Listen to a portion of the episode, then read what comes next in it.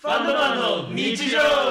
今日も始まりましたファンドマンの日常 ABF キャピタルの代表の熊原です同じく取締役の伊達です取締役の中野です取締役のサイです。ということで今日もライブでお届けしようと思いますイエイで今日はあれかなまあじゃあまず伊達君の回から言っときますか、はいはい、じゃあうん、これどういう始まり方してた今日だまあいいやライブだってそこら辺難しいよね、ちょっとね今日ちょっとまた多そうな何これ「財閥のマネジメント史」っていう本がうんアマゾンで見つけてちょっと買って読んでみたんだけどうんこれはすごい面白くて、うん基本はもう三井三菱、うん住友のことがずっとうん歴史が書いてあるんだけど昔から今までのところが、まあどういうふうに進化してきたのかみたいなうんとこがあるんだけど、まあ、これをまあちゃんと説明すると、うんまあ、だいぶ、まあ、多分5時間とかかかるから、 あのそっちよりもね、なんかここのコラムみたいなのがあって、うんコラム、え、そうだったのっていうのがいっぱい書いてあって、ちょっとそこの紹介を、まあ、財閥の歴史もちょろっと紹介しつつ、うそっちのコラムのところを、へんいいねいいえ、ね何それっていうのを紹面介白できいればなと思う。で基本的にはね、そのコラム結構社名系の話が多いんだけど、社名で、そもそも三越の社名の由来とか知ってますか少し。三越じゃない三うん三越そうえ全然あの財閥と関係ねえじゃねあそえうだっよて思うかもしれないけどうんあ、関係あるんだ。関係あるの三井そうもともと三井の始まりは三越ええであえの逆な三井のいちご屋さん三井のいちご屋でで日本橋に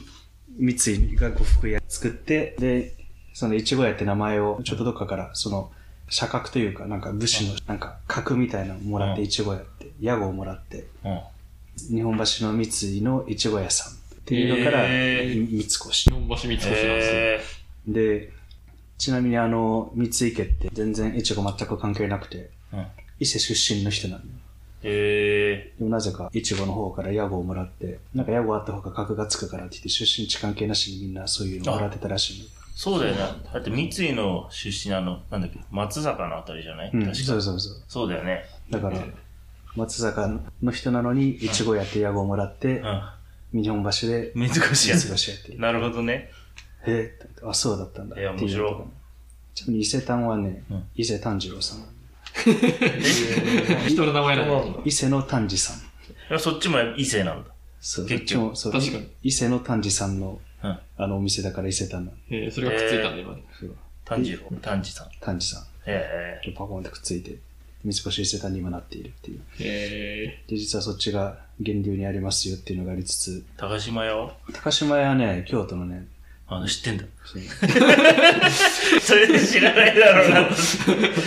ここにね、なんか百貨店一覧が載ってたんだよね。ええっえとねー、、高島さんだ付。箋貼っとけばよかったな。ー。ね、えっとね高島さんなのかな。ねだろうね高。島さんでなかった気がするんだよな。あった。高島屋。1831年に京都で古着屋木綿商として創業としか書いてない。えー、古着屋だったんだ。そう。っていう、まあ、あの、基本的には、こういう呉服屋さんとかから、うん。まあ、実は三井が始まっておりますっていうのがありつつ、うん。飯田さんって人っぽいよ。飯田さんなんだ。うん。高島屋が。うん。じゃあなんで高島屋なの飯田新七。あ、高島だからだ。滋賀の高島市ってのがあるんだけど。えーうん、今もあんの今あるあるある。みんなあっちじゃん。そう。そうだね出身。それはまあ、だって昔はね、まあねきょ京都や大阪の方が商業の中心だけそど、ああ。でも京都とか大阪じゃなくて、そのちょっと外れたところなんだよね、うんみんな。近江商人ってやつでしょ。ああ、なるほどね。へえ、面白そう。っていうのがあって、そこでちょっとね、面白いのがいろいろ書いてあるんだけど、い。うん。そもそもなんで三井家とか、住友家とかがうん。こう江戸末期の動乱時代を生き延びてあの他の江戸時代にいた豪商っていうのはうん。大体なくなっていったのに、うんそこだけはしっかり残って明治でもなんかでっかくなったのかみたいなのが、まあ、経営と所有の分離っていうもところでう、株主であり続けたそうかあら。の住友家とか三井家とかは、うん。資本分散なんか普通はもう子供生まれたら子供とかのれん分けしていってどんどんどんどん資本が小さくなっていくけど三井家とかはもう持ち株会みたいな感じで。うん。そこに自分たちのお金ドンって入れて、うんあのそこは相続するけど、経営体としての、呉服屋としてのやつはのれん分けとかせずに、うん。うん。資本はもう一個に固めてギュッとでっかくあり続けるっていうので、小さくならないっていう、ボンボンの、経営に興味ないボンボン息子が生まれても別に関係ないっていう状態を、分離して るから。そういうふうにしてるから、なるほっど。ていうのとかがあって、もっと面白いのがなんかね、その結果、ういわん。ゆるサラリーマン的な管理職が三井家とか住友家の中にいっぱい誕生して、普通はまあのれん分けしてうん、自分が一国一主になるぜっていうのが目標で、うん。まあ、でっち奉公すると思うんだけど、三井家住友家はそうじゃなくて、三井家の中で番頭になりたいぜみたいな感じで、そういうモチベーションでみんな働いてたみたいで、だから優秀な人がずっと会社に居続けるみたいな。全然話違うくなっちゃうけど、海外ってどんな感じなの韓国とかそういういろいろイメージは湧くけどうんその財閥っていうのも実はねうん、もともと三井とか住友とかは、住友はあの銅山から発展してるし、三井はまあ住吉とかからだけど、うん。っていうすごい古い昔からいる商人だけど、アジアの独特な例はヨーロッパからいきなり産業が入ってきたからヨーロッパだとちゃんと産業革命っていうものを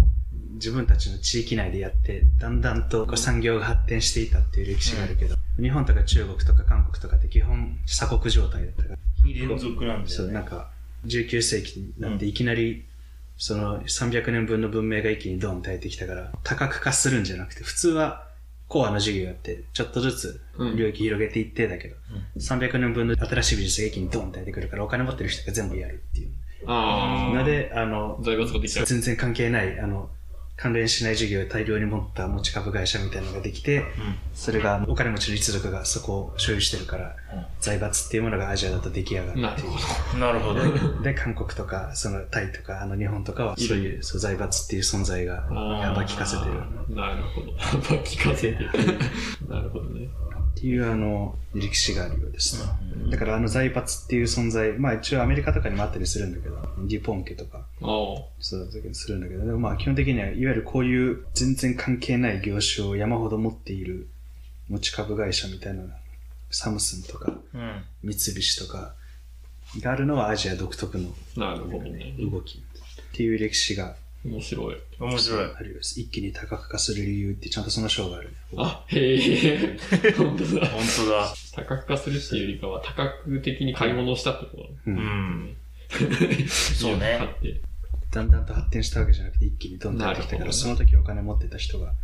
全部持つはあ。すごいね。すごいね。なるほどっていうねか。一気に多角化したゆえに、今だとコングロバレットディスカウントとかって言われてしまうけど、景気悪くなってもどっかの授業は景気がいいから、うん。あのグループ全体としては、すごいあの不況に対する体制が強くなって、安定するわけだ。安定して。で、まあ、特に多角化というか、山ほど持ってたのが安田と三菱と三井と住友だから、うん。いろんな好景気不景気あったけど、世界恐慌とか、うん。しぶとく生きて。はで、まあ、第二次世界大戦で解体されたけども、うん。でもまあ、まだグループ企業体として残ってるっていう状態で、他の財閥とかは、そこまで多角化してなかったから、うんなんか、創業みたいなのがあって、で、こう、不景気の時に一気にやられてしまったりしてたらしい。途中で消えてしまった財閥にはどんなもんがあるんだろうね。俺は知ってんな。一番有名なのは鈴木商店じゃない。えっとね、台湾とか、うん。台湾銀行とかあの辺の持ってたとこあれだよ大正時代までは三井よりも三菱よりも住友よりもでかい企業だったええ。あの日本最大の企業体鈴木商店ええ。すげえあのその辺駄菓子とかってそのね、ままなんだけかど鈴木翔ってラーメン屋でありそう。日本のなんか GDP のなんか5%とか10%ぐらいを占めてたぐらいの超巨大ええ。企業で特にロンドンとかあの辺とかの取引の大半を占めてたスーパー巨大商社えなんかね、今、そこがまあ当然、鈴木商店、親会社的な鈴木商店はなくなっちゃったけども、その世界恐慌かな。第一次世界大戦がなんか終わった後の不況でなくなっちゃったんだけど、え。うん。あの、鈴木商店のグループ会社とかでは今生き残ってるのいっぱいあって、鈴木商店系列の企業で今生き残ってるやつが、例えばそう、コベルコ、神戸製鋼とか、うん。帝人とか、札幌ビールとか、本当。石川島播磨とか、立地もバラバラじゃない IHI とかもなんだな。双日とか、え、昭和シェルええ。小シェルとかあの辺とか合併しまくってるから、あのまあ、そのどっかにあそっるか。そっか。源流にあるっていう感そじうで、だろうねそうそう日本政府とかですなんかいろいろっええ確かにそこら辺が合体してたとしたら相当でかかったんだろうね。ていうのとかね、あのまあいいろいろいろいろ15大財閥って言われるということで、 ねちょもうちょっと少なくできるやつ。財閥解体の時に指定された財閥あ有名なのこんなあ野村もだね野村野村証券の、うん。とか川崎重工の川崎財閥とか、ねん利権コンツェルンっていうのが昔あって、理理化学研究所の成果を事業化してあの企業群であのあー味の素もそうだし、あの、リコもそうだし、まあ、リケンが実は企業いっぱい持ってて、だからリケンはそこの収益で研究できてたから、当時のリケンはえげつないぐらい、あの、豊かだったらしい。おーそういう、いろいろね、例えば川崎財閥だったら川崎造船が、もともと一番強いというか、まあ、そこがほとんどだったから、まあ戦争とか終わっていろんな不況とかでなくなっちゃってとか、うん。そういう感じで、まあ、バラバラの浮き目に、あ、もう一個有名な、これ有名だ、中島財閥とか、これも、何でしたあの、中島飛行機でゼロ戦作ったとこあうあ、んそりゃ確かに。ろ、こことかは、あの、今、富士重工になってる。へそうそう。あいっのぱいいたんだな、財閥。そう財閥実はそこら中にだから地元にもいるはずで米子とかにも米子だとうちの地元米子だとね地場の財閥っていうのを見て、うんそこの創業家の人が野村証券がやばかった時期にめちゃめちゃ支援したみたいで、米子のその財閥のお金持ちがその時の恩があるからっていうので野村証券基本的に支店があるのって県庁所在地だけなんだけどなぜか米子だけある、ねへー支店が野村証券米子支店がなぜかあるんだへえいいな、それなんか、いい話 だ。でもあるってことか、財閥、そんな、そうまあだから大名みたいなもんだし。そう大名みたいな。ちなみにねこの大名もね、面白いこと書いてあってね。う明治維新になって廃藩置県で大名の人たちって土地とかも権利とかも全部取り上げられたと思うんだけど、その時になんか、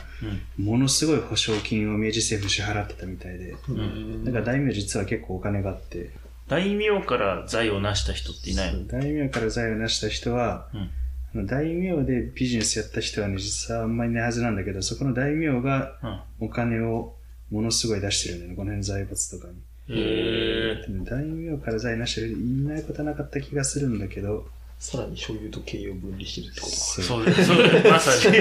に。さらに上がいる。 武士が多いんだよね、この辺の。明治時代に財なした人だと、元武士の人たちが。へしかも下級武士って言われてる人たちね。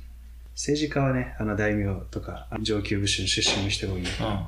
まあそういう感じで、いろいろやってるんですよなるほどっていうところで、まあ、そういう財閥の歴史が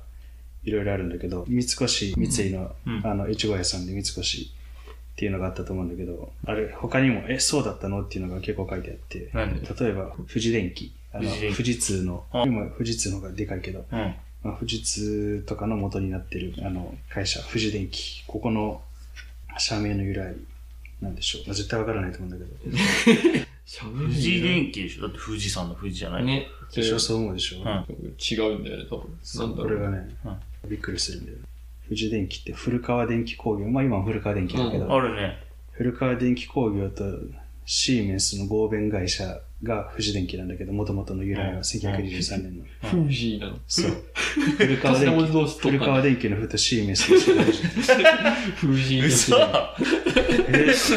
知らなかった。シーメンスそのれをなんか、か当て字で富士にしたんだ。えーって思って。あ、そうなんだっていう、なんか、